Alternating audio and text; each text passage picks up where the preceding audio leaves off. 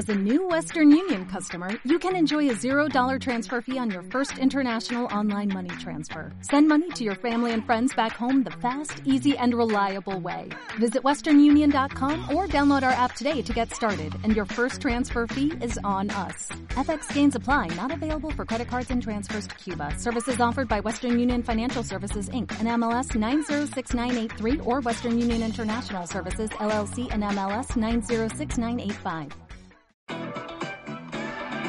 Lengua. Conversaciones con Jorge Velázquez. Bienvenidos al episodio número 16 de Lengua. Y de hecho es el primer episodio de este nuevo año, 2022. Feliz año para todos los que nos están escuchando y para los que no nos escuchan también. Feliz año. Ojalá sea un año lleno de salud, de trabajo, de cosas buenas. Y bueno, vamos eh, de lleno con el episodio de hoy con Miguel Gutiérrez, a quien agradecemos esta interesante entrevista. Por ahí en una parte del podcast, de la entrevista, hablamos de los tulipanes. Eh, no sé si habéis visto la película Wall Street, donde el personaje de Michael Douglas eh, habla sobre esto, sobre la peor burbuja de todos los tiempos, la crisis de los tulipanes, que la llamaron tulipomanía.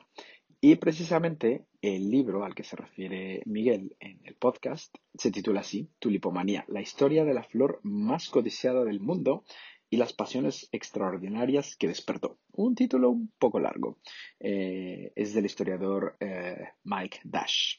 Eh, porque no nos acordábamos, bueno, Miguel no se acordaba del título del libro y que salió en 1999. Ahí podéis encontrar más información sobre la llamada mm, crisis de los tulipanes, que en las décadas de 1620-1630 los bulbos llegaron a costar lo mismo que una casa. Vamos, una locura. Eh, también hay muchos documentales que podéis buscar en internet sobre esta misma historia. Y bueno, antes de escuchar a Miguel, recordar que seguimos colaborando con la Ciencia del Marketing, esta iniciativa académica independiente que busca ser del conocimiento de calidad ah, accesible para eh, las micros, medianas y pequeñas industrias para cualquier persona, empresario, artista, eh, alguien que quiera mejorar su conocimiento sobre marketing, bueno, pues puede ir a la ciencia del para adquirir cualquier curso de marketing en línea. Eh, también podéis seguirlos en YouTube, LinkedIn, Facebook o simplemente entrar a la página web www.lascienciadelmarketing.net. Y hablando de redes, espero que nos estéis siguiendo en Twitter, en Facebook y en Instagram. A nosotros, al podcast Lengua. También gracias a todas las personas que nos apoyan en Patreon y en Buy Me a Coffee este podcast es 100% gratuito, pero si alguien quiere reconocer nuestro esfuerzo y nuestro talento, bueno, pues nos puede invitar un café, un euro, un peso, lo que sea, en esta plataforma de buymeacoffee.com. Gracias por seguir aquí, gracias por escuchar Lengua. Hola amigos, bienvenidos a un nuevo episodio de este super podcast titulado Lengua, conversaciones con Jorge Velázquez. Tenemos un invitado madrileño. Es, eh, no le he preguntado la verdad si es gato o, es solo madrileño. Ahora nos lo aclarará. Eh, se llama Miguel, lo que no me queda claro es si quiere que le llamamos Miguel Gutiérrez o que le llamemos Miguel G. Casillas. Miguel, bienvenido. ¿Cómo, cómo te gusta que te digan? Pues nada, eh, ¿qué tal? ¿Cómo estáis todos?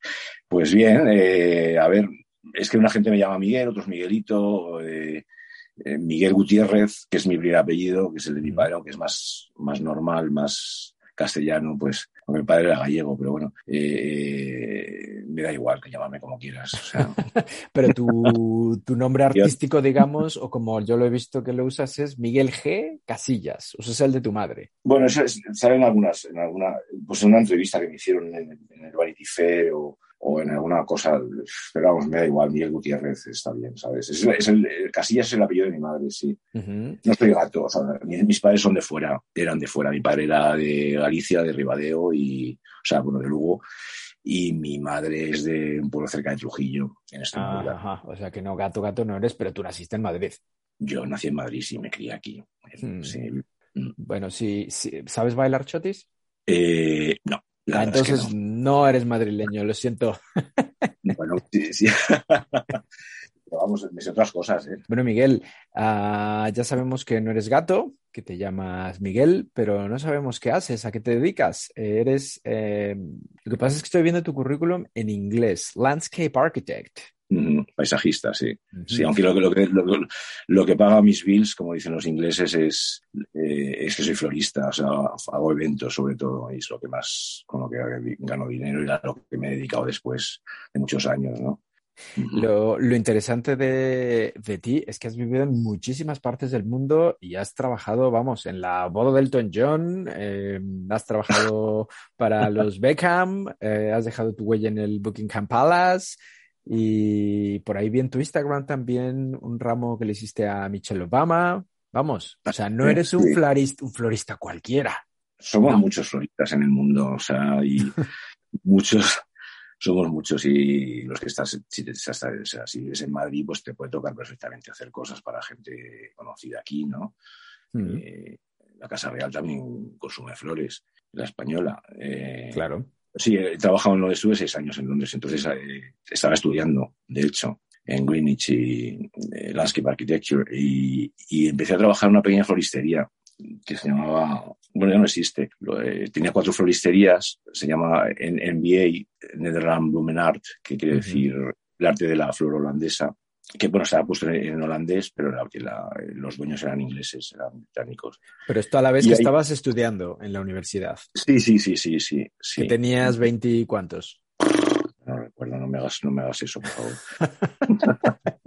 Para las fechas soy tremendo, no me acuerdo nunca de ninguna. O sea, tengo apuntado, o sea, se me olvida hasta mi cumpleaños, o sea, de repente me, empiezan a, saltar mensajes con mi cumpleaños y, y, y joder. ¿Qué está pasando? Ah, que cumplo años. Sí, sí, hasta en tanto, porque en mi casa los santos se celebran mucho, ¿no? San Miguel mm. es el 29 de septiembre, me pasa lo mismo, que tampoco me acuerdo nunca y de repente pues me... me, me, Empiezan a felicitar. ¿Y el día de tu cumpleaños cuándo es? En febrero, el 2 de febrero. 2 de febrero. Mm. Acuario. ¿Y tú eres el típico acuario? pues tengo mucho de acuario, la verdad. O sea, soy muy adaptable, soy muy de aire, vivo en las nubes. Creo que soy muy creativo y muy imaginativo, lo cual es bueno y es malo, ¿no? Porque piensas muchas cosas y unas son buenas y otras malas. Pero bueno, me gusta mucho crear y me gusta mucho idear cosas y pensar en, arreglar cosas y en, componer cosas con, colores, con texturas, con... Por eso me dedico a las flores, la verdad. Claro. Pues, ¿sabes? Porque lo empecé a coger así cuando estaba en, Londres y, y, empecé poquito a poquito. O sea, yo empecé, recuerdo, cortando miles de rosas para un San Valentín que acabé con las manos destrozadas. Uf, me imagino. Ni idea de nada entonces, de flores ni nada. O sea, sabía, había estudiado paisajismo en Madrid, en la Escuela de Batres, eh, y, incide mucho en, la botánica y en la geobotánica y en aprenderte miles de nombres botánicos en latín y eso me ayudó bastante, ¿no? Porque luego a la hora de hacer pedidos a Holanda siempre tienes que poner los nombres, no puedes decir, yo qué sé, ¿cómo le llaman a, pues espuela de caballero, que es un antirrinum, pues no puedes decir espuela de caballero porque no te entiende nadie.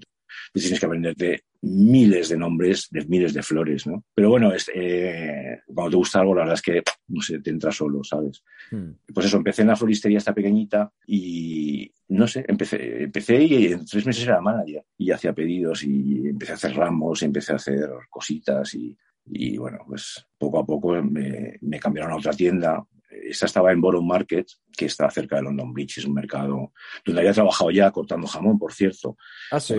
Los, primeros trabajos que tuve en Londres, bueno, aparte de trabajar en un pub como todo el mundo, eh, es una empresa española que había allí que se llama, se llama Brindisa, en el mercado de productos españoles, ¿no? Entonces recuerdo que fue allí yo tan, tan con el pecho súper alto y la frente altísima y, me preguntaron, ¿y tú sabes cortar jamón? Y dije, bueno, yo sé cortar jamón, vamos a decir. soy, español, ¿cómo no voy a saber cortar español? ¿Qué va, me, dieron, me recuerdo que me dieron una pata y, y, un, cuchillo jamonero y yo no tenía ni idea. Yo había cortado jamón en casa pues para, para mis tíos, para mis hermanos, ¿sabes?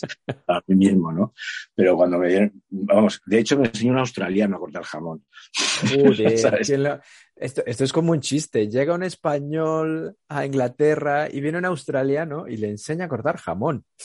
Y fue un poco así. Y ahí estuve cortando jamón pues meses y meses y me lo pasé muy bien. Eran, unos años muy divertidos. Cuando te vas a otro país y de la escuela de Batres nos habíamos ido 11, estábamos todos en Londres, aunque estábamos cada uno en un destino diferente, cada cual seguía su vida, no había un grupitos y yo tampoco me relacioné mucho con españoles, conocí muchísima gente británica y, desde el primer momento empecé a mover con gente de allí también, pero luego siempre conoces gente pues desde Brasil hasta Tayikistán, ¿no? Porque si una cosa tiene Londres es que hay una inmigración muy, muy fuerte y muy interesante de países que, que nunca imaginarías, ¿no? Luego te diré a otra cosa, pero bueno, que, que, que me voy por las nubes, ¿eh? Como buen acuario, estás ya en las nubes. no sé. Oye, pero ¿tú llegaste a Londres hablando inglés o lo aprendiste allí un poco sobre la marcha? Bueno, yo había estudiado en el colegio y, tuve un profesor buenísimo, me acuerdo, en los escolapios, que, pero que me enseñó muchísimo, un tío con mucho carisma y Don Wilfredo se llamaba. Y nada, pero llegas a Londres y piensas que hablas inglés fenomenal y no tienes ni puñetera idea, con perdón. Exacto. Llegué a un pub a trabajar y bueno, entendía. Además, eh, estaba en Greenwich, que hablan bastante cockney que es un poco lengua, lengua profunda. Sufría muchísimo, ¿sabes? Menos mal que la gente, en el fondo los británicos son muy simpáticos cuando quieren, ¿no? Menos cuando están borrachos. en el fondo y cuando quieren. No, bueno, me trataron muy bien, la verdad. Yo, yo no tengo queja de Reino Unido. O sea, mm. eh, conocí gente maravillosa, otra gente menos maravillosa, evidentemente, porque la vida es muy así, pero, pero me lo pasé bien, también me lo pasé mal. Eh, bueno, en aquel pub la verdad es que lo pasé muy bien. Me mm. ayudaron mucho y aprendí muchísimo inglés y aprendí muchísimo eh, pues de, pues a relacionarme, ¿sabes? Porque es, cuando son dos culturas como la británica y la española, la verdad es que no, no tenemos mucho que ver, ¿no? Y aprendes bastante de ti mismo y de ellos, ¿no? Pero bueno, en fin, fue, una, buena experiencia, entonces.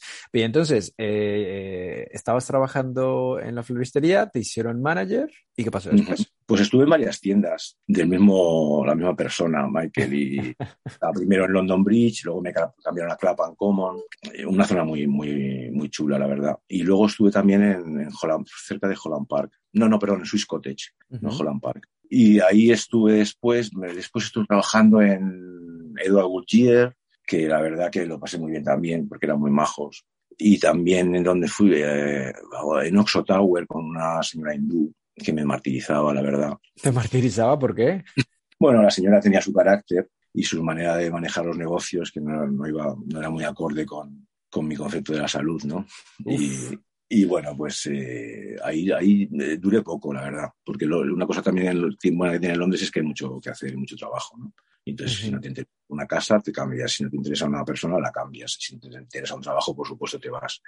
No como aquí, que tienes que aguantar carros y carretas, ¿no? Claro, sí. Pero bueno, de ahí eh, estuve en Teta Phillips, luego en Roban Helden y ya bueno, me fui de Londres, o sea, porque cambié de, de rumbo mi vida, ¿no? Ajá. ¿Y de Londres dónde, dónde caíste? De Londres me fui a Sarajevo, a Bosnia-Herzegovina, donde estuve año y medio, creo, sí, año y medio por ahí. Y nada, eh, pues me fui por una historia porque conocí a alguien y tal y me fui a vivir allí, cosa que nunca hubiera hecho, ¿no? Irme a vivir a Bosnia, ¿no? Y bueno, para, estuve trabajando de profesor en el consulado, me hice un curso de L, que es eh, español como lengua extranjera. Laura Cervantes de Zagreb, pero vamos, lo hizo en Dubrovnik. ¿Y qué tal la experiencia como profesor de español? Porque de ser florista a profesor de español no tiene nada que ver una cosa con la otra. Muy buena, muy buena, muy buena, la verdad. Me gusta mucho enseñar. Es una, me hubiera gustado ser profesor, fíjate. Ahora, entonces, porque es una. Cuando el alumno es, es un buen alumno, es, es muy, muy, muy, muy gratificante, la verdad.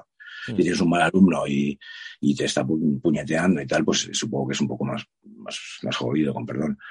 Pero a mí me fue muy bien con la gente con la que di, ¿sabes? Los alumnos, muy bien. Tuviste suerte. lo pasé muy bien allí, la verdad. También Bosnia es un país en el que Sarajevo tiene sus limitaciones culturales, ¿no? No, tienes, no es como Madrid o como, bueno, y ya no como Londres, desde luego. Pero hay otras cosas que hacer, ¿no? Es un país precioso, muy montañoso, a mí me encanta el campo. Eh, bueno, muy minado, porque tiene minas, es el segundo país del mundo con más mayor número de minas, con lo cual tampoco puedes, eh, tienes que ir por los sitios que te dicen, ¿no? Claro, estamos hablando de minas explosivas, no de minas de carbón o de oro. No, no, no, minas antipersonas, sí, sí, sí, sí. después de la guerra, a ver, cuando llegas a Sarajevo, eh, el ser humano es muy, pues bueno, buscas mucho el morbo de la guerra, ¿no? Hmm. Ves, llegas a una ciudad que ha sido masacrada, machacada, llena de, escombros, llena de señales de guerra, ¿no? De ametrallamiento, de disparos, de... Y al principio tenemos ese, tienes ese morbo de decir, joder, aquí pasó esto, aquí pasó lo otro y tal, ¿no? Luego llevas un mes y te, empieza a contar la gente la verdad de lo que pasó allí, dices, joder, o sea, no quiero saber más, tío. Claro, es que, o sea, bueno, es que lo que pasó allí es es que ni lo sabemos, ¿no? O sea, es, es una barbaridad. O sea, no sé cómo el ser humano puede llegar a, a convertirse en tan animal, ¿no? Exacto. Porque prácticamente la ciudad está, estaba destrozada, ¿no? No, ya es todo recuperado. Pero sí, ahora sí, pero en aquel entonces. Bueno, no, la, eh, todavía ya estaba muy, muy, muy arreglada, ¿no? Mm. Pero, por ejemplo, la biblioteca que la han arreglado ahora, la biblioteca que, que tenían, que era maravillosa, que la quemaron los serbios, eh, estaba completamente en ruinas. De hecho, estuvimos haciendo un reportaje ahí para el país, que al final no, no salí, pero, pero bueno, y, y, la verdad es que daba muchísima pena, ¿no? Cómo pueden haber quemado una biblioteca. Eh, es lo de menos la biblioteca, porque al final las barbaridades que hicieron, eh, vamos, la limpieza étnica, eh, las barbaridades antihumanas que hicieron en los campos de concentración, la violación de mujeres, castraciones. Eh. Hmm. La guerra a un nivel muy, muy bruto. Y no estamos hablando de hace tanto, ¿no? O sea, la, la guerra... Bueno, la guerra acabó en el 96, no, la, no acabó, porque realmente la guerra la pararon. La tuvo que parar Clinton, tío, porque Europa no fue capaz de... de... Europa fuimos, fuimos, un desastre. Somos un desastre para muchas cosas, ¿no? Pero eh, aquella fue horrible, ¿no? Eh, eh, la matanza de Srebrenica, por ejemplo, fue... O sea, mataron allí a saco a miles, desde niños a ancianos, todos los varones, que eran musulmanes y, y se quedan tan panchos, ¿no? Y estaban los holandeses allí vigilando, ¿no? Y no hicieron nada. y, y mataron a toda esa gente y se pone el, los pelos de punta, tío, de recordar eso, tío. Y, y, bueno, pues ya en 2006 ya estaba todo mucho recuperado, ya, pero siempre tienes ese morbo, como te comento, y, y bueno, y para hacer allí, pues muchísimo. Sobre, eh, eh, Bosnia había celebrado los Juegos Olímpicos de Sarajevo en el 84, o sea que hay muchas pistas de esquí, cosa que aprendí, aprendí a esquiar, ah, cosa que no, no, había hecho en mi vida, y allí es un deporte muy, lo hace mucha gente, y es muy divertido y las montañas están muy bien, ¿no? Tienen... Mm. Pero después de toda esta experiencia y de ver eh, la guerra tan de cerca, podemos decir que hay antes y un después en ti como persona. Eh, sí, por supuesto. De vivir allí. Sí, a eso es lo que voy. O sea, a ver, yo, yo no viví la guerra, o sea, yo he vivido experiencias que me ha contado gente, ¿no? Hmm. No he vivido la guerra porque no hubiera podido resistir eso, ¿no? Pero ya, ya con lo que te cuenta la gente cuando llevas tiempo y se, pues realmente te, te, te, te, hace muchísimo que pensar, ¿no? Hmm. En, en, quiénes somos y para qué estamos aquí. Claro. Y la verdad que sí, sí, me, me, me, pegó un cambio en mi vida completamente. A, a nivel anímico, a nivel de, de empezar a pensar en, en, en quién soy, en, en, en, por qué estoy aquí, en, en qué hacer en mi relación con los demás, ¿no? Y bueno, no sé. Bueno, fue un cambio no sé. positivo entonces. Sí, sí, sí, por supuesto. O sea, por supuesto que fue un cambio positivo. Mm, guay. ¿Y de ahí de Bosnia, a dónde nos vamos? De Bosnia me volví a Madrid y dije, me estoy un tiempo en Madrid y me vuelvo a Londres, ¿no? Pero cuando de, de repente llegó el invierno, dije, joder, otra vez la oscuridad, la lluvia y me dio pereza. La luz de Madrid es muy bonita. Claro, es que mm, si comparas Madrid con Londres, ¡buah! Qué depresión en Londres, ¿no? Bueno, pues, hay, hay, de lo bueno y de lo malo, porque Londres, claro. Madrid al principio me parecía una ciudad, perdonadme los de aquí, muy, muy cateta. muy, muy conservadora, muy cateta, muy... Grises, si somos la capital de España. Lo sé, lo sé, lo sé, lo sé, lo sé. Y además a mí me encanta Madrid, o sea, adoro Madrid. Claro. Pero um, en, en, esa época, pues, fíjate, venía de Bosnia, ¿no? Pero, pero buscaba un poco el rollo inglés y era imposible, o sea, y la, mi relación también, en, en, es verdad que los británicos, por ejemplo, hay una cosa muy buena que tienen y es que son muy para lo suyo, no te miran en el metro, no y tal, y en Madrid la gente siempre está, se inmiscuye bastante en tu vida. Pues me chocaba muchísimo eso al principio, ya me he acostumbrado, por supuesto, pero al principio decía, bueno, o sea, porque se tienen que, me tienen que preguntar. Pues lo típico que aquí de, cuando dices, me voy a comprar este piso y, y todo el mundo dice, ah, pues no, no lo compres ahí, cómpratelo aquí. Todo, o sea, todo, el mundo te da su opinión, ¿no? Eso los ingleses no lo hacen para nada, ¿no? O sea, eso es impensable. Ellos...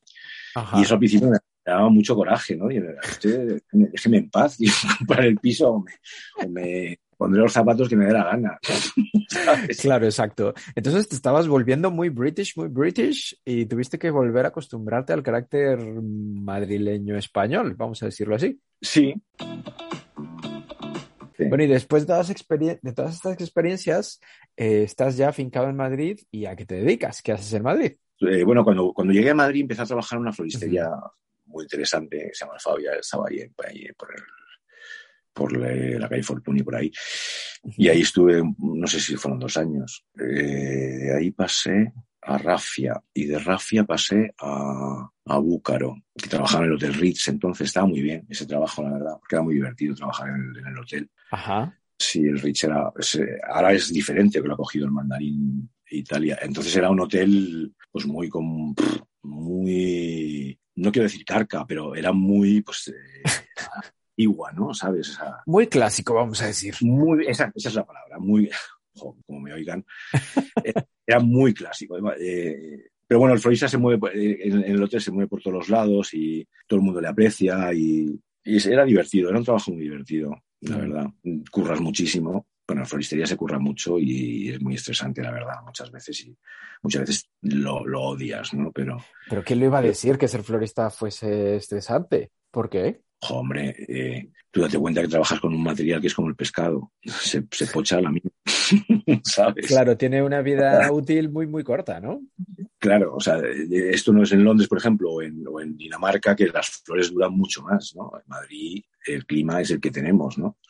y entonces tienes hora en julio y tienes que hacerlo todo a última hora, por supuesto tener una cámara, eh, todo muy corriendo, entonces tienes los deadlines, los, las fechas de entrega pues muy justas, tienes que correr, ¿sabes? Y eso conlleva un estrés bastante, bastante grande. Aparte de que físicamente es muy cansado trabajar de florista. Descargas, descargas, limpias, friegas, eh, pones esponja, vuelve, pones el verde, limpias la flor, limpias el verde, pones la flor, tratas con el cliente, que es también bastante estresante. Eh, bueno, tiene su, tiene su estrés, tiene bastante estrés, de hecho. O sea, no es un trabajo tranquilo. Claro, pues una floristería que, que, vendes menos y tal, pero cuando trabajas para eventos y para bodas y tal, pues es verdad que es muy estresante. O sea, mm. es eh, porque tienes que correr un sitio, a lo mejor tienes cuatro bodas el mismo día y de repente tienes que correr de una iglesia a otra iglesia y de esa iglesia a otra y a otra y a otra y luego a una finca y luego la otra y luego la otra. Entonces, o sea, eh, vas corriendo a todos los lados y sin parar y bueno, pues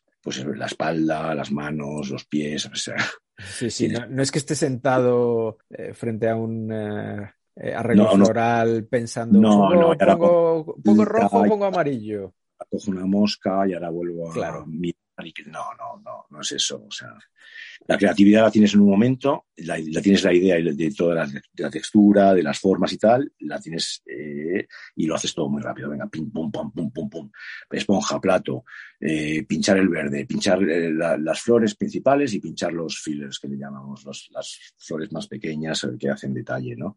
Mm. Y, y, bueno, pues es muy rápido todo y muy estresante. Si tienes que hacer 70 mesas, por ejemplo, ahora con la pandemia hay menos trabajo, porque menos mesas, ¿no? Por los aforos y tal.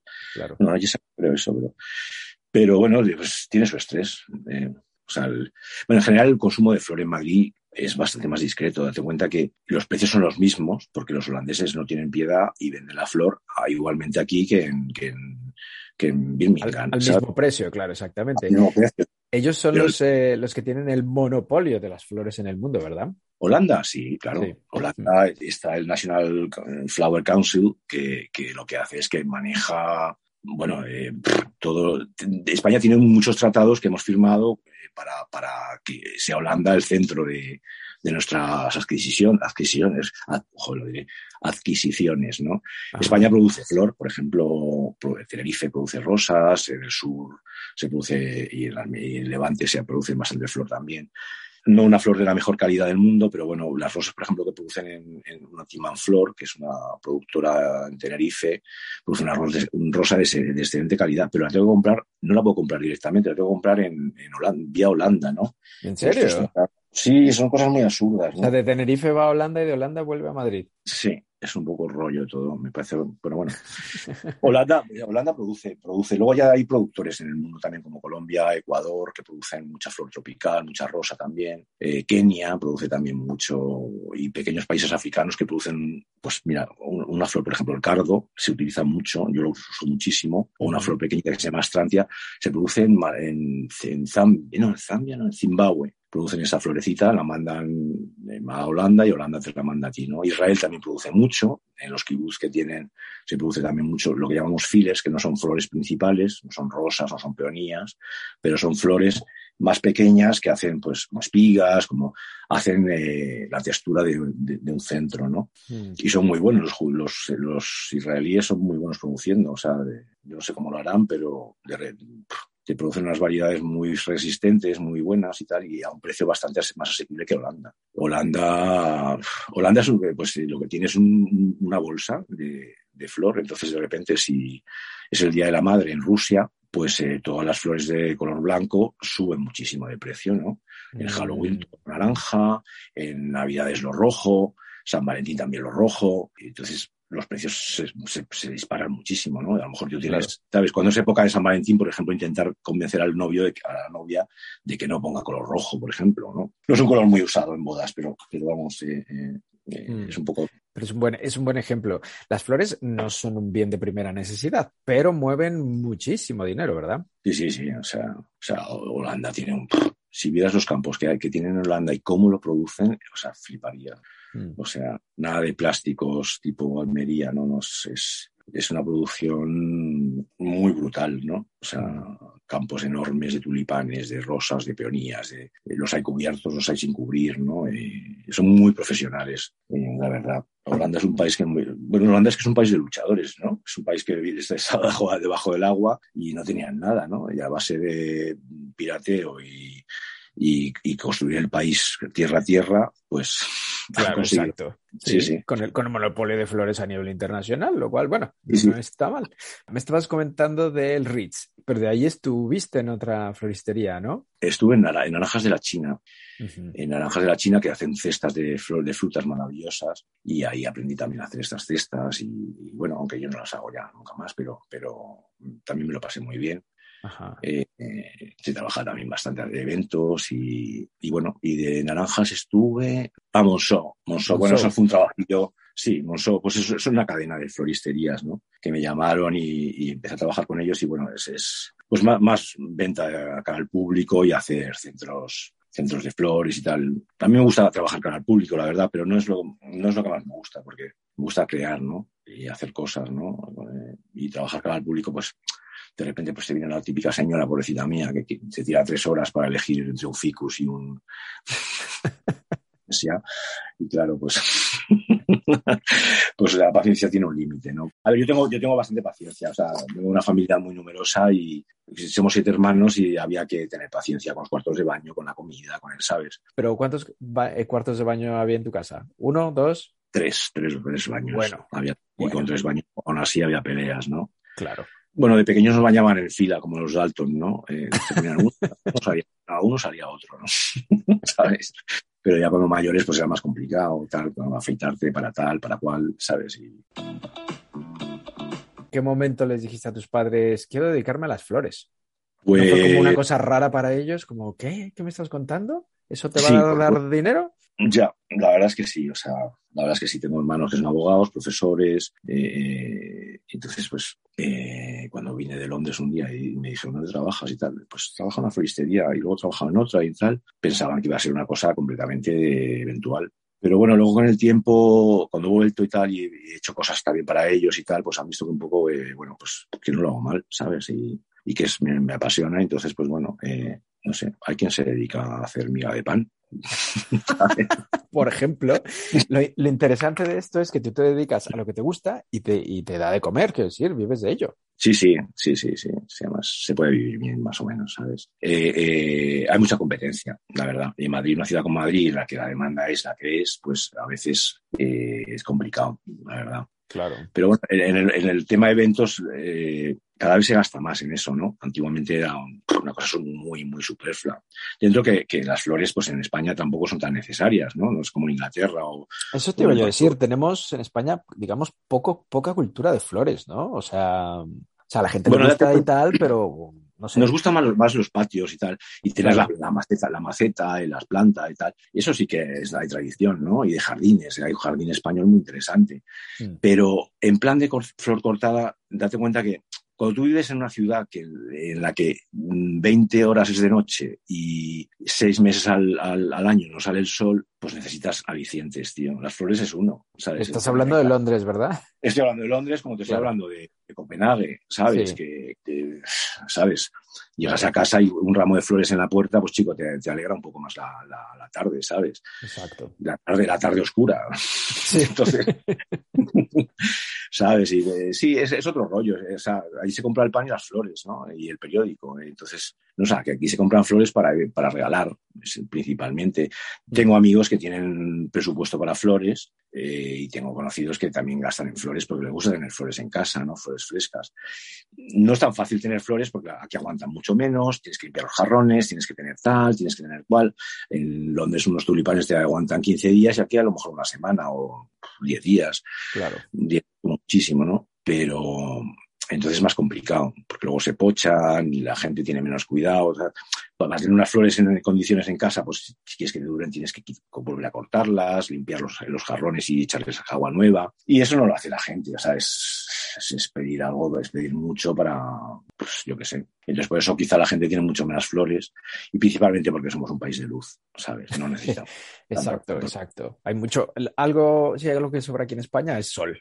Sí, efectivamente. Desde, aunque sea Galicia o sea en Bilbao, la verdad es que hay mucho sol y mucha luz, ¿no? Y los días grises también, a mí me gustan también los días grises, ¿eh? te digo la verdad, o sea, los echo de menos cuando en pleno julio, cuando dices, joder, no, caería un poquito de agua y, y habría, habría menos luz y eh, no sé, de repente, ¿no? Claro. Imagínate que por un instante te sale una super oferta para volver a Londres. ¿Ahora mismo te irías? Si es una super oferta, pero me han ofrecido, la verdad, me han ofrecido bastante gente, pero porque no hay floristas. Fíjate que con el Brexit eh, les pasa como con los camioneros, ¿no? Estábamos allí demasiados extranjeros y, y, nos hemos ido muchos, ¿no? Y, eh, me han escrito, me ha escrito, bueno, mi, jefa me escribió, me escribió desesperada, que si iba me iba a pagar en negro y qué tal, y que no me preocupara, pero bueno, imagínate, tengo que cobrar un sueldo, cambiarlo a euros luego, eh, bueno, es un follón. Claro. Y luego irte allí de ilegal, pues no me apetece nada. Y luego, no, ya no, ya no volvería a Londres. O sea, no, no, ya pasó, ¿sabes? Yo intenté también ir a París. Cuando estaba en Londres estuve un mes en París y no aguanté la ciudad, fíjate, me, me, hubo algo que me echaba para atrás, ¿no? Y no aguanté la ciudad. Y también llega en invierno, a principios de invierno y... Uf, es que el invierno en París es duro, duro de cojones, mucho, ¿eh? mucho más frío que Londres, de verdad. Y, yo lo... No solo eso, ya es que la gente pues tiene su manera de ser, ¿no? Son muy suyos, ¿no? Los parisinos. Luego tengo amigos de Montpellier o de Lyon o de Marsella que son completamente diferentes, ¿no? Pero la gente de París tiene, tiene su, es más peculiar, ¿no? Exacto. Y me volví a Londres y seguí trabajando donde estaba. Claro. Pero y entonces, volviendo a tu, a tu carrera, pues de, esta floristería. Bueno, yo he estado trabajando 10 años, 9 años en una fundación y justo antes del confinamiento, pues decidieron cerrar el taller que tenían. Y bueno, pues un día antes del confinamiento, fíjate. ¿En serio? sí, fue una. Yo no sé, después de nueve años siempre esperas que. Bueno, pues que, que haya un poco más de cariño en las cosas, ¿no? Exacto no... En, las cosas y con la gente, porque... Claro, o sea, eh, nueve años, yo, vamos, para mí es un tiempo, ¿sabes? Entonces, yo coges cariño. Yo trabajaba con discapacitados, ¿no? Tenía un equipo de discapacitados, ¿no? Eh, bueno, no son discapacitados, porque son mucho más capacitados que mucha otra gente. claro. Eh, excelentes floristas. Bueno, yo cuando llegué a la fundación hacía un, un tipo de floristería que a mí no me parecía lo mejor, ¿no? Para, esta fundación tiene una finca que se llama La Muñoza, esa funciona a la par. Y es, tiene una finca, y entonces hacíamos los eventos, tenían bastante éxito, y hacíamos muchos eventos allí, ¿no? Casi todos los eventos, bueno, todos los eventos de la, de la finca, más eventos que hacíamos fuera, ¿no? Y estos, eh, estas personas, pues bueno, me ayudaban, eran, mi equipo, y poco a poco, eh, está mal que lo diga, pero fueron, los fui un poco enseñando, pues un poco la manera mía de trabajar, ¿no? Que, que, que, bueno, pues que es, que es la mía, no, no digo que sea mejor ni peor, ¿no? Pero y la verdad es que empezamos a hacer cosas muy interesantes y muy bonitas, ¿no? Y cuando empieza la gente a felicitarte y a, y a pues es, a estos chavales les, les vamos, les, les, venía con perdón de puta madre, o sea, porque ves que la labor, lo que estás haciendo funciona, ¿no? Y el hecho de sentirte útil, pues la verdad es que bastante gratificante, ¿no? Claro, exacto. Lo, he pasado bien y mal ahí, ¿eh? O sea, al principio, madre mía, para enseñar me han hecho picias tremendas, ¿no? Pero bueno, mira, yo que sé, una vez que, que apagaron la cámara y llego a, una boda, a dos horas de la boda y todos los centros negros, ¿no? Uf. Y bueno, pues eh, es como esa otras pocas, ¿no? Pero bueno, eran cosas puntuales que se, se, se, pudieron ir salvando, ¿no? Y la verdad es que estaba muy orgulloso de ellos, ¿no? O sea, muy orgulloso de ese equipo y, y bueno. Lo que estoy viendo es que a ti te gusta mucho enseñar, como decías hace rato, lo de ser profesor de español sí, sí, y en este caso el encargado del taller de decoración y floristería. Como te he dicho, sí, sí, sí, o sea, yo llegué allí al principio pues, con, con menos paciencia de la normal, porque eh, si hay una cosa que sí que tienes que tener con esa gente es paciencia claro. y ganas de, ganas de trabajar. O sea, si no, si no tienes esas dos cosas y empatía, eh, vete a otro sitio, ¿no? Mm. Pero bueno, eh, cruzamos muchas metas, ¿no? Y nos felicitaron muchas veces y eso la verdad es que, que fue muy gratificante. Bueno, la gente que nos escucha, te pueden seguir en Instagram, te pueden preguntar, pedir consejos o contratar para una boda, un centro de mesa o sí, cualquier historia. Sí, sí. sí, en Instagram.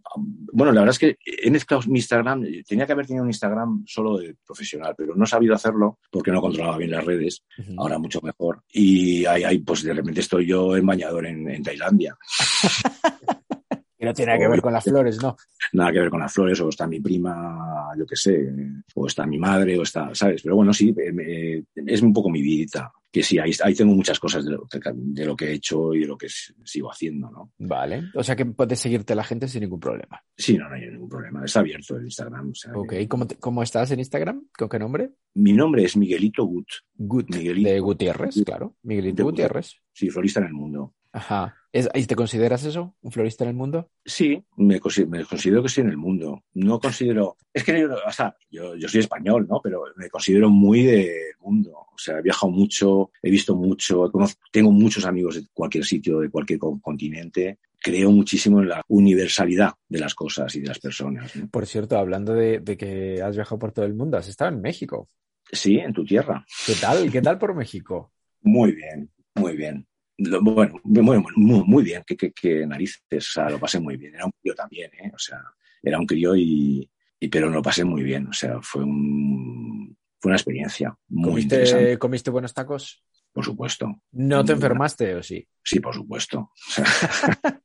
La venganza de, Moctezuma ataca de nuevo. Claro, un gachupín de pro tiene que cogerse acogerse al, claro. a la bienvenida ¿no? del país. No, pero bueno, no, no es nada reseñable. Me he puesto malo en, en situaciones peores. O sea. Bueno, sobre, sobreviviste y ya está. Sí, sí, sí.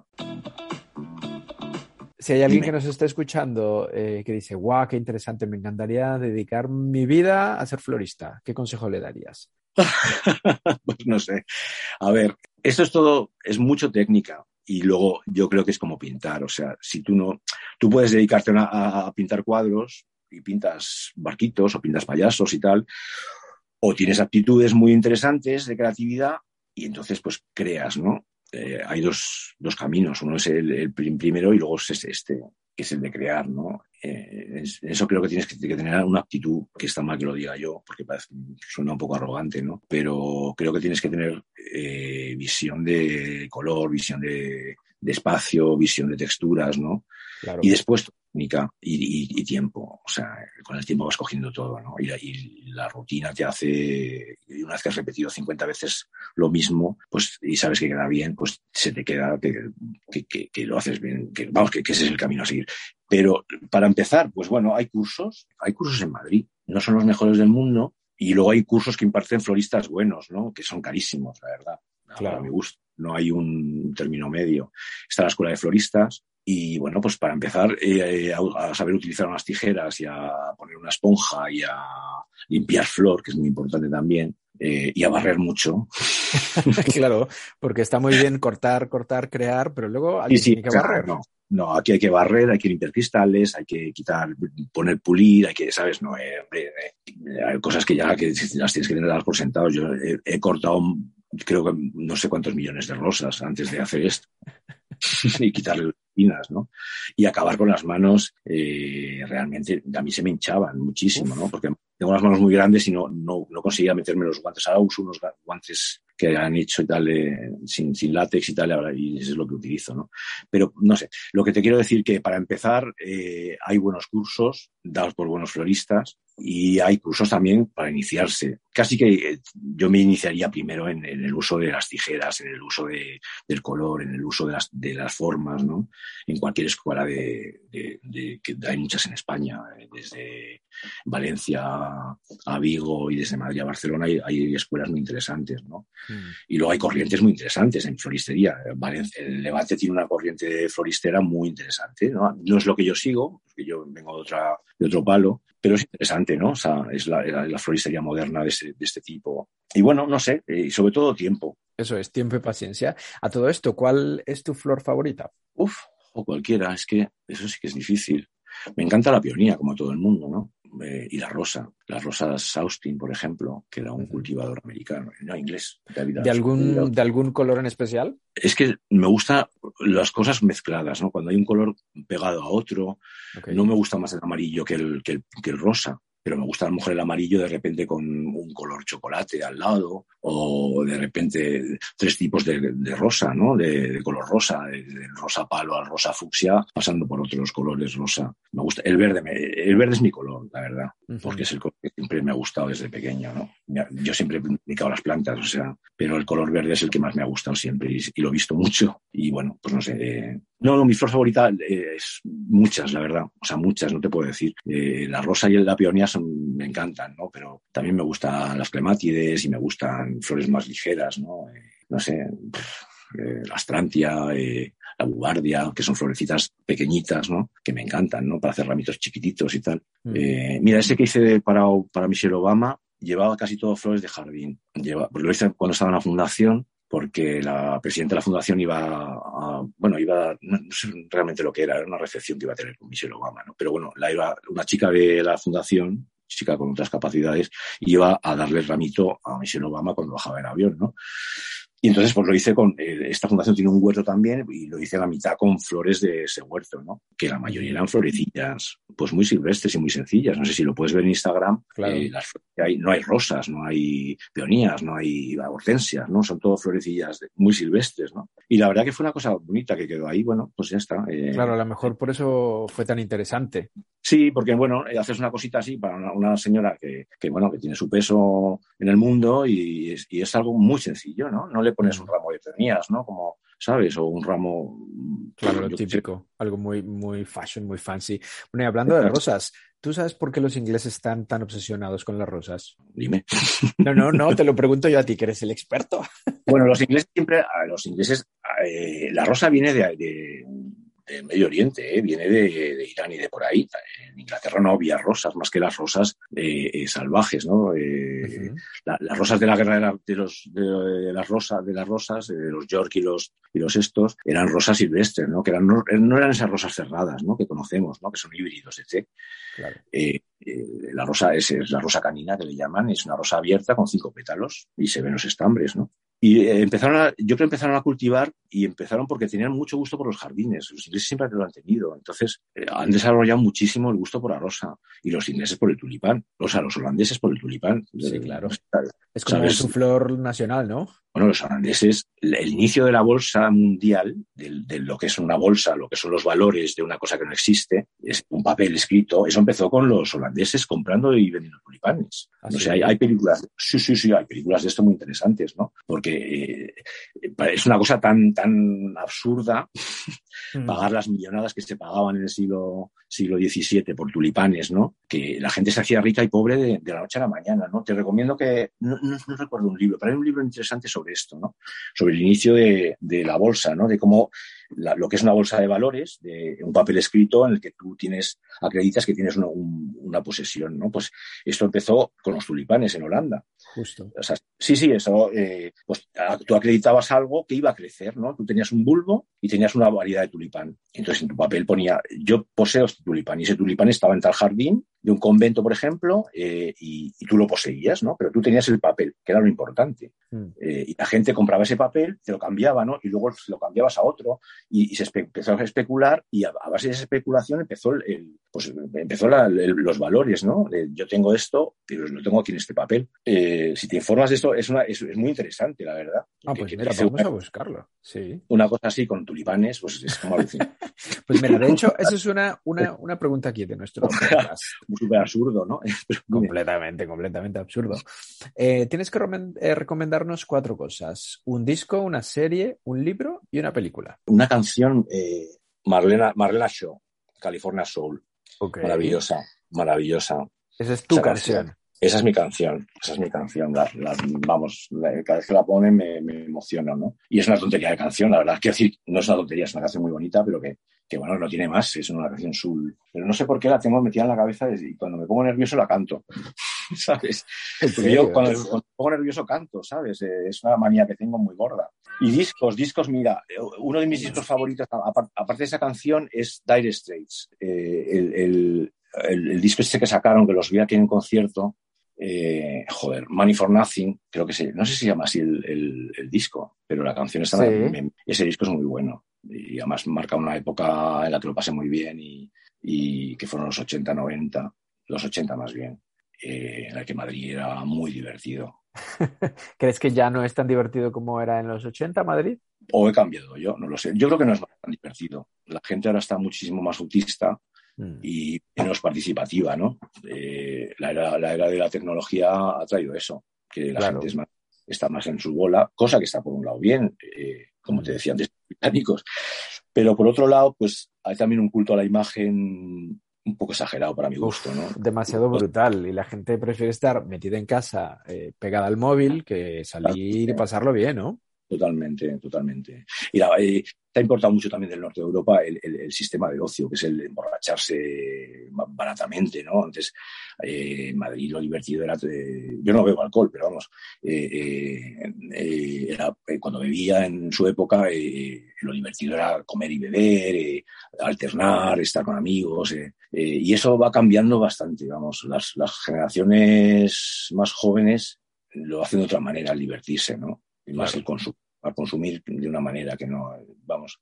También hay excepciones, ¿eh? hay chavales, yo veo como chavales con muchísimas, muchísimas energías para hacer cosas, ¿no? Mucha gente muy interesante. Mm, afortunadamente, afortunadamente hay de todo.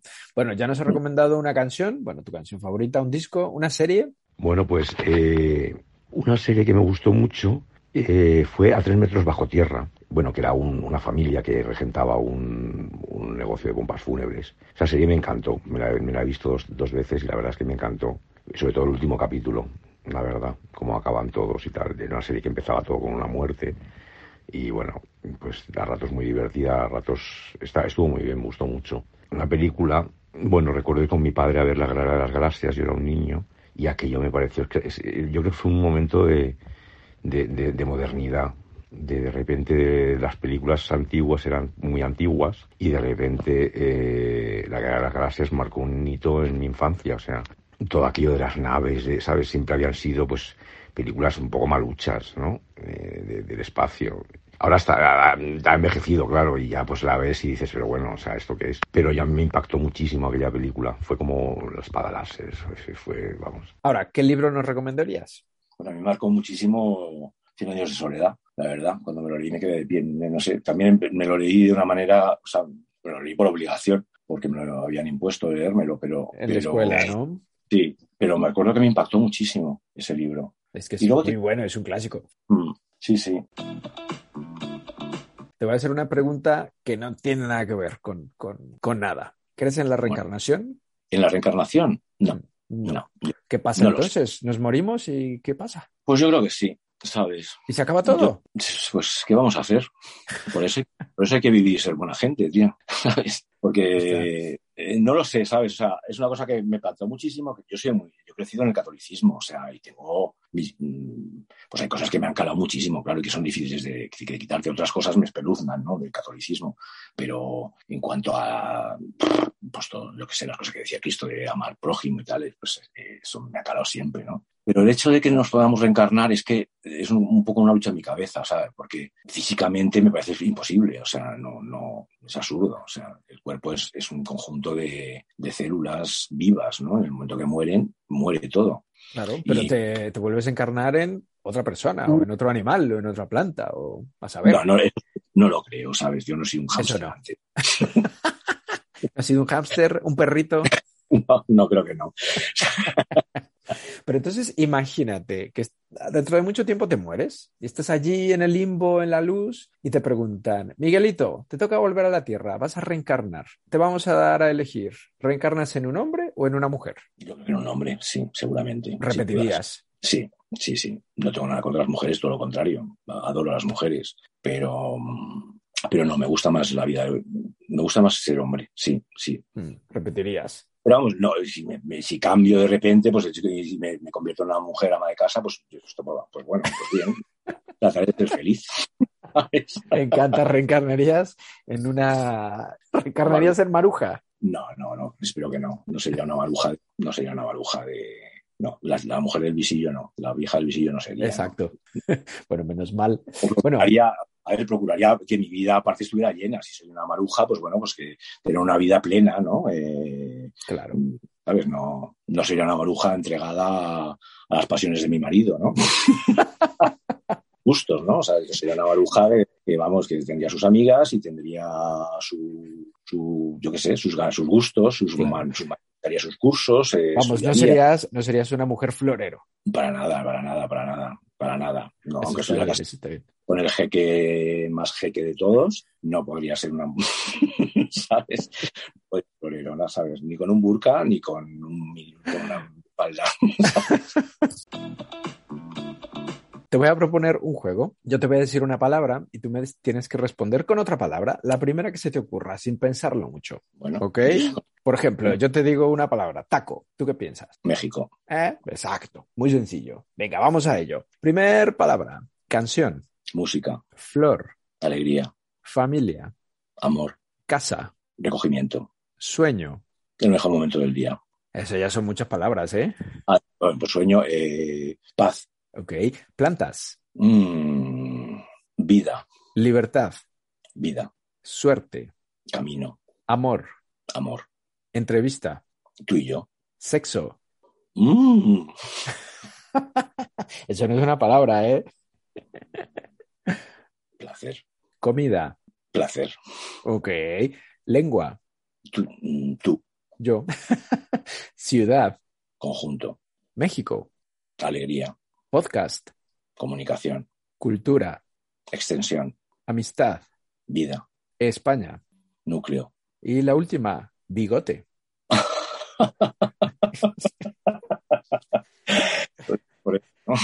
Claro, la gente no, no, no- Bueno, va a ver tu foto sacando la lengua, pero es que tienes un bigote, vamos, un señor bigote, diría yo. Mm, masculino, no lo sé, es que no sé qué decirte, no, masculino no es la palabra, ¿No? ¿No? no, sería eh, boca. Ok, perfecto.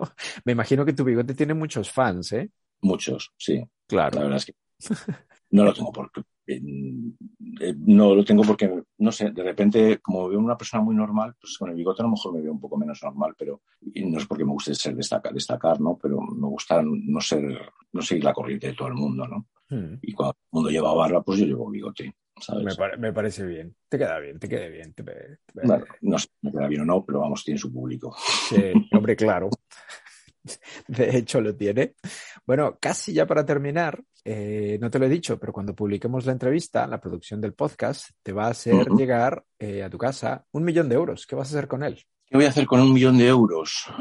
Pues mira, creo que la mitad lo voy a invertir en ONGs y la otra mitad en conseguir eh, algo que me haga trabajar menos. Mm, como por ejemplo, comprar un piso, alquilarlo y vivir de las rentas o... Sí, con, con 500.000 euros, pues, pues, es- pues siempre te puedes comprar un piso y alquilarlo y, y trabajar menos, ¿no? Sí, Y yo aspiro, yo aspiro a trabajar menos, la verdad, y tener más tiempo para mí, para mi familia y mis amigos. eso está ¿sabes? muy bien. Hombre, y dar la mitad a, la- a alguna ONG está también muy bien. Bueno, antes me has preguntado suerte. Mm. Y si me millón de euros, yo no me lo espero, no me lo he currado, no es mi dinero. Y creo que, ¿sabes? Es que es de cajón que no es tuyo y que y hay tanto que hacer, machote. Cierto. Hay tanto. sea, no es por dar- es que parece como que me las quiero dar de algo, pero, pero no, no, que va, tío. Y creo que, que es justo, ¿no? ¿Sabes? Claro. Bien, bien, me parece bien. Ocurre, tanto en el mundo que no lo tiene nadie. Que, Es que, mira, pues, yo que, ¿sabes? Pues, yo que sé, desde Afganistán hasta, hasta los mares hay mucho que hacer, ¿no? ¿Sabes? Exacto, sí. Y hay gente que se la pasa mirándose el ombligo diciendo, ay, mi vida, ay, pobrecito de mí. Sí, bueno, yo también soy muy quejica, ¿eh? O sea, tengo ese, ese efecto, ¿eh? Pero, pero, no, bueno, no sé, no sé no sé. Me parece bien repartido ese millón de euros. Bueno, Miguel, ya casi para terminar, te toca nominar a tres personas, o cuatro o cinco, las que quieras, que tengan algo interesante que contar. Personas que quieras, eh, que quieran participar en nuestro podcast. ¿A quién nominarías? Pues mira, eh, tengo un buen amigo que se llama Edgar Murillo, lo que pasa es que es sordomudo, entonces no sé cómo sería una entrevista. Vamos a tener que conseguir un, un traductor. Eh, no, él habla. Él lo está tan ocupado que no sé si, si podría atenderte. Yo, yo, creo que le interesaría, incluso le gustaría, vamos. ¿Qué hace él? ¿A qué se dedica? Edgar hace, es un artista. Es un artista, hace, pues, es visual. está haciendo muchos cortos ahora. Hace teatro, pinta muy bien, dibuja muy bien, muy bien para mi gusto. Y luego tiene un alma, un espíritu muy artista. Es un chaval de 31 años, o sea, para mí es un chaval que tengo 54. Pero, pues él es, es, es un candidato muy interesante. Vale. A mí, pues Carlos Martínez, eh, Carlangas, que es un buen amigo, pues es una persona también muy interesante para hablar ¿Qué con ella. ¿Qué, qué hace? Es profesor, es profesor de la universidad. Ok. Persona muy, muy interesante también. Ángel Lafuente, que es ayudante de dirección, antes es un tipo muy, muy divertido, muy interesante y con mucho que decir también. Me gusta oírle hablar. Vale, esos, genial. Que, esos, tres, esos, tres, que te he dicho, la verdad es que me gusta oírles. O sea, me gusta. A ver, eh, Edgar es, es sordomudo, pero él habla también. O sea, tiene su implante coclear y habla te escucha y tal. Eh, y me gusta lo que hace, le sigo muchísimo. Cada vez me gusta más lo que hace. A Carlos me gusta mucho cómo habla y lo que piensa, porque además coincide muchísimo en mis ideas. Y Ángel también. Muy divertido. Vale, genial. Bueno, ya me pasarás el contacto de, de estos tres personajes, a ver si Vale. aceptan participar en nuestro podcast. Miguel, Los- mil gracias por Vale. dedicarnos esta, esta tarde de, de sábado, que yo sé que estás muy ocupado con temas familiares, con tus amigos, que te vas por ahí de fiesta hasta las 4 de la mañana. Vaya. Eh, pero muy agradecido por, por este tiempo. ¿Algo más que nos quieras decir antes de despedirnos? Gracias, y que hay que vivir la vida. La, la vida es cortísima y hay que vivirla muy, muy intensamente, ¿sabes? Eh, sobre todo eso, ¿sabes? Y que trataremos de ser felices, hacer felices a los demás, que es muy interesante hacerlo, la verdad. Buen Y nada. mensaje, me gusta. Gracias, Miguel. Lengua. Conversaciones con Jorge Velázquez.